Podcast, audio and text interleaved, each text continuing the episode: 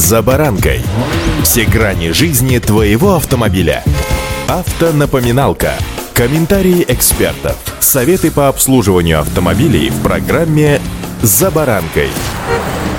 Искусственным интеллектом сегодня уже вряд ли кого-то удивишь. Если вы думаете, что от вас он еще очень далеко, о, как вы заблуждаетесь. Сегодня достаточно большой сегмент банковской работы выполняет искусственный интеллект. Или, например, голосовой помощник сотовых операторов. Это тоже он. Все о вас знает, баланс подскажет, услуги разные и так далее. Вот недавно я вам уже рассказывал о нововведениях в обучающий процесс автошкол, куда вводится дисциплина эксплуатации автомобилей с применением автоматизированных систем. Речь в данном случае идет об автопилотах, которые сами принимают решения. Впрочем, это далеко не все. Вот как раз о них сегодня и пойдет пойдет речь. С вами Забаранка Александр Карпов. Здравствуйте.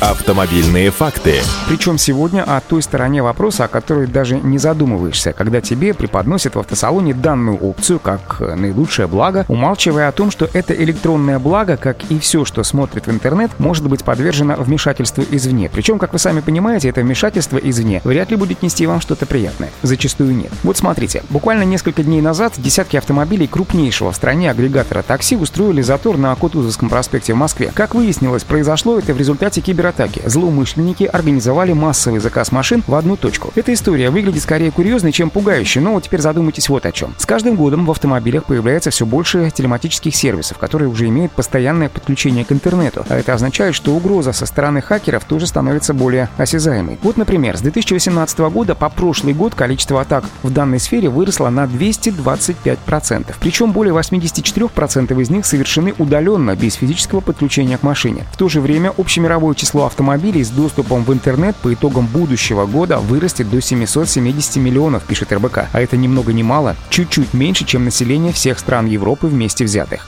Автомобильные факты.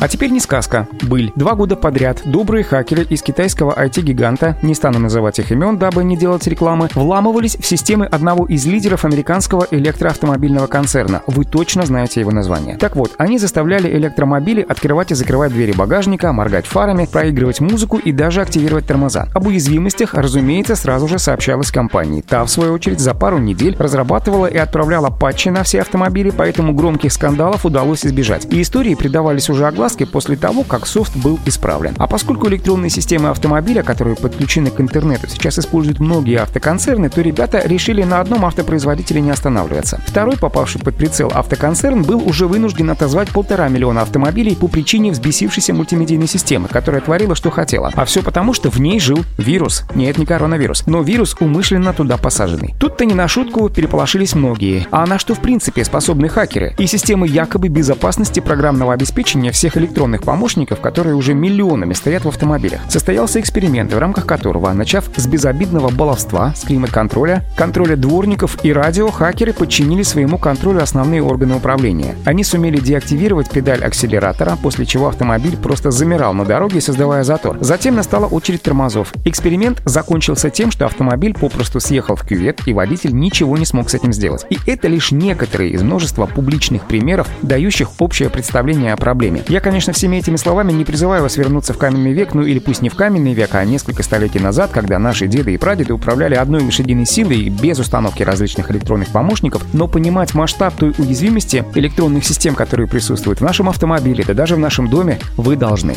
Удачи! За баранкой.